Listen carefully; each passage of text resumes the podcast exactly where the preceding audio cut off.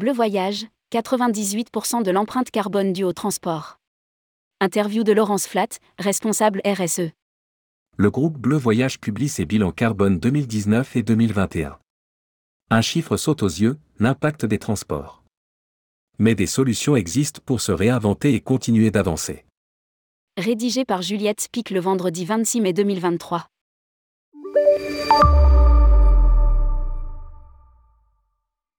Bleu Voyage publie son bilan carbone, et c'est assez rare pour être noté. Mais attention, pas un simple calcul rapide, non, un vrai bilan carbone, celui qui est agréé par l'ADEME et qui n'est pas de tout repos.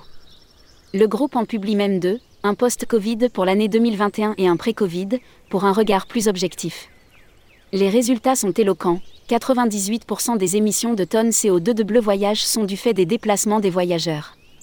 Et lorsqu'on supprime ce poste pour mieux voir le reste, la même cause produit les mêmes effets, avec 26%, et, tout de même, 20% en période Covid, le mode de transport des salariés est la première cause d'émission du groupe. Laurence Flatt, ex-directrice réseau agence et responsable RSE, qui quitte l'entreprise à la fin du mois suite à la reprise de Bleu Voyage par Marieton et aux restructurations qui en découlent, a décrypté ses résultats pour nous juste avant de faire ses cartons. Lire aussi, Bleu Voyage, Laurence Flatt quitte le réseau le premier bilan montre la légitimité de notre engagement.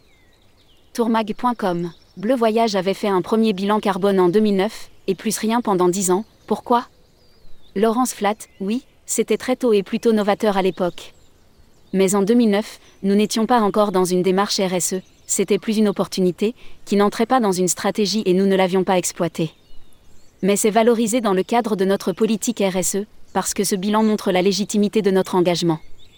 En 2017, j'ai pris la casquette RSE, on a créé un comité, les choses ont commencé à accélérer, se standardiser et se formaliser.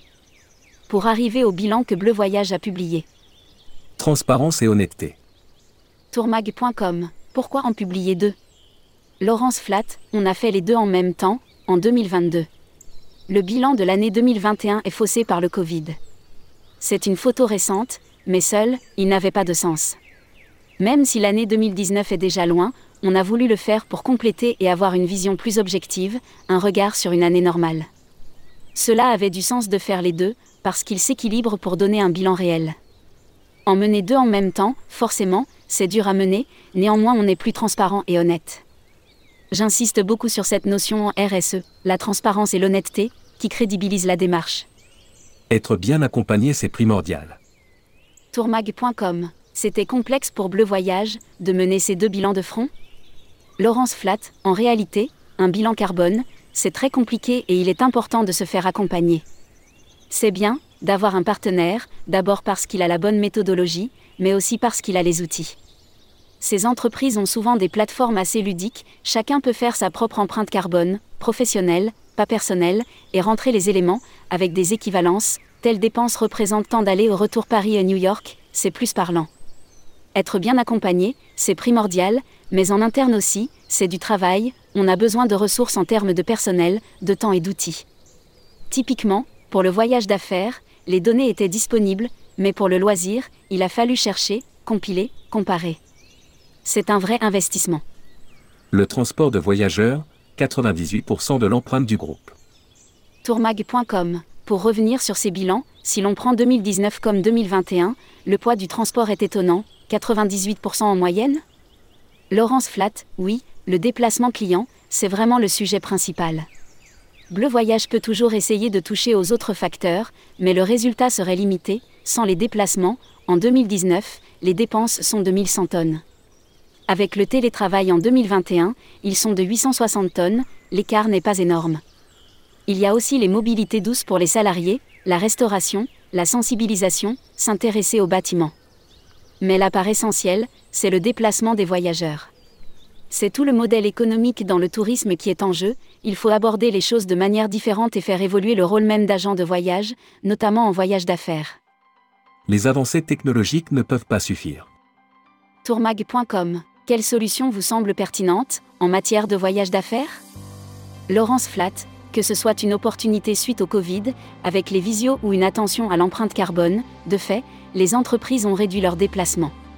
À cela s'ajoute l'obligation de reporting, de baisser leurs dépenses CO2 et le transport va encore baisser.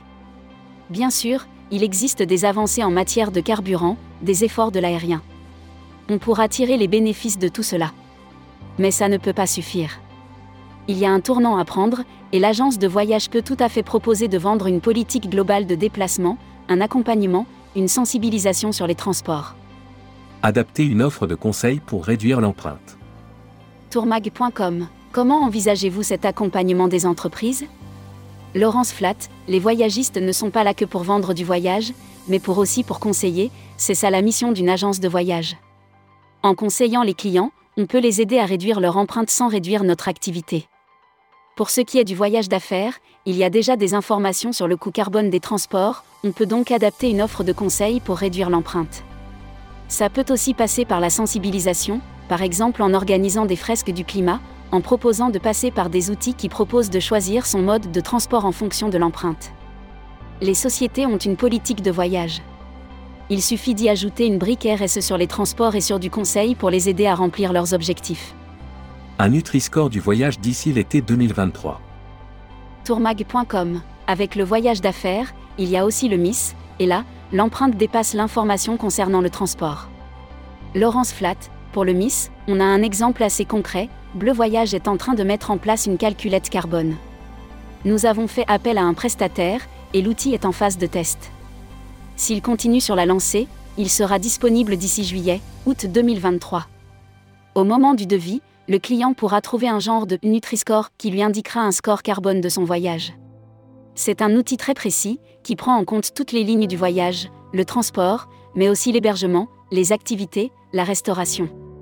Il y a une phase un peu longue qui est celle de rentrer toutes ces données, mais pour le client, c'est un outil très simple. Le Colibri Score. Tourmag.com, à quoi il ressemblera, ce Nutri-Score, et comment s'appellera-t-il?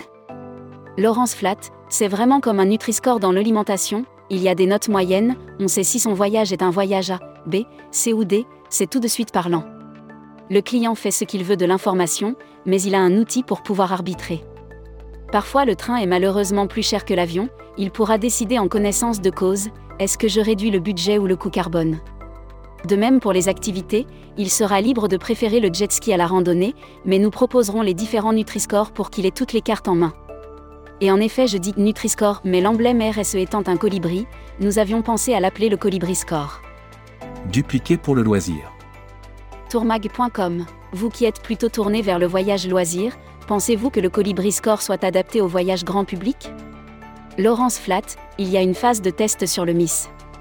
L'idée serait de dupliquer pour le loisir, mais c'est compliqué, quand on est un distributeur, on n'a pas toujours toutes les informations. Les Théo commencent à se poser des questions, à changer, les équipes sont sensibilisées au voyage éco-conçu. Il est possible que le Colibri Score soit duplicable en individuel. Mais il y a toujours la question du prix, les clients se disent engagés et apportent une attention à ces questions-là, mais arbitrent beaucoup par le porte-monnaie. Quand l'offre est plus coûteuse, ça pose problème, et ceux qui sont plus exigeants sur ces questions vont directement vers les agences plus engagées. Ça n'empêche pas de les sensibiliser, de les associer à notre démarche, par exemple en leur parlant du partenariat avec Handicap International, à qui les voyageurs reversent un euro, que Bleu Voyage double. Ils se sentent associés et envisagent leur voyage différemment.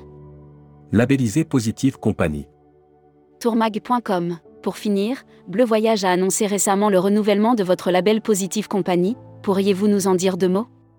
Laurence Flatt, il existe beaucoup de labels différents. À l'époque, nous avions opté pour celui-ci parce qu'il interroge les parties prenantes. Souvent, les labels se basent sur du déclaratif, avec des preuves à fournir, mais le champ d'étude de Positive Compagnie est plus large. 50% de la note concerne l'étude documentaire et le reste est consacré aux parties prenantes, salariés, client B2B ou B2C, fournisseur. De mon point de vue, ça rend le résultat plus complet et ça permet d'aller plus loin, de voir quel chantier prioriser. Faire un bilan carbone, c'était d'ailleurs l'une des recommandations du label. Nous avons une autre labellisation en 2022, valable 3 ans. Chaque année, il y a un nouvel audit. On peut le faire entièrement ou uniquement sur la première partie. Avec les deux bilans, nous avons manqué de temps et pour cette fois, nous n'avons pas touché à la seconde partie. Une charte achat responsable. Tourmag.com. Vous parlez des parties prenantes, j'en profite pour vous poser une toute dernière question. Quelle est la politique de Bleu Voyage vis-à-vis de des sous-traitants? Laurence Flat, les fournisseurs les plus importants sont déterminés par la coopérative, Bleu Voyage est membre de Selectour, note de la rédaction, et n'a pas la main. Mais ils ont un rôle direct sur le consommable, la flotte entreprise, les prestataires ménages. Nous avions mis en place une charte achat responsable pour les prestataires. Quid de la RSE après la reprise par Marieton? Laurence Flat quitte Bleu Voyage en cette fin mai 2023, remplacée par Eve Chouamet pour le volet RSE dont elle s'occupe déjà pour le repreneur Marieton. Qu'en sera-t-il des choix RSE Si aucune critique ne pointe chez Laurence Flat, on sent distraitement quelques doutes. Pour les pistes voyage d'affaires, on a lancé des choses, mais c'est un peu ralenti par la reprise.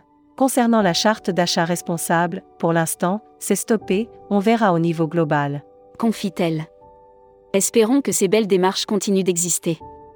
Au cours de notre entretien, Laurence Flat évoque l'importance d'avoir une démarche d'engagement. De son côté, aucun clin d'œil à Marieton, mais prenons sur nous de souhaiter que le nouveau propriétaire l'entende. La RSE, il ne faut pas y aller par opportunisme, mais par conviction. Lire aussi, Marieton Développement acquiert 100% du groupe Bleu Voyage. Publié par Juliette Spic. Responsable rubrique Voyage responsable, tourmag.com.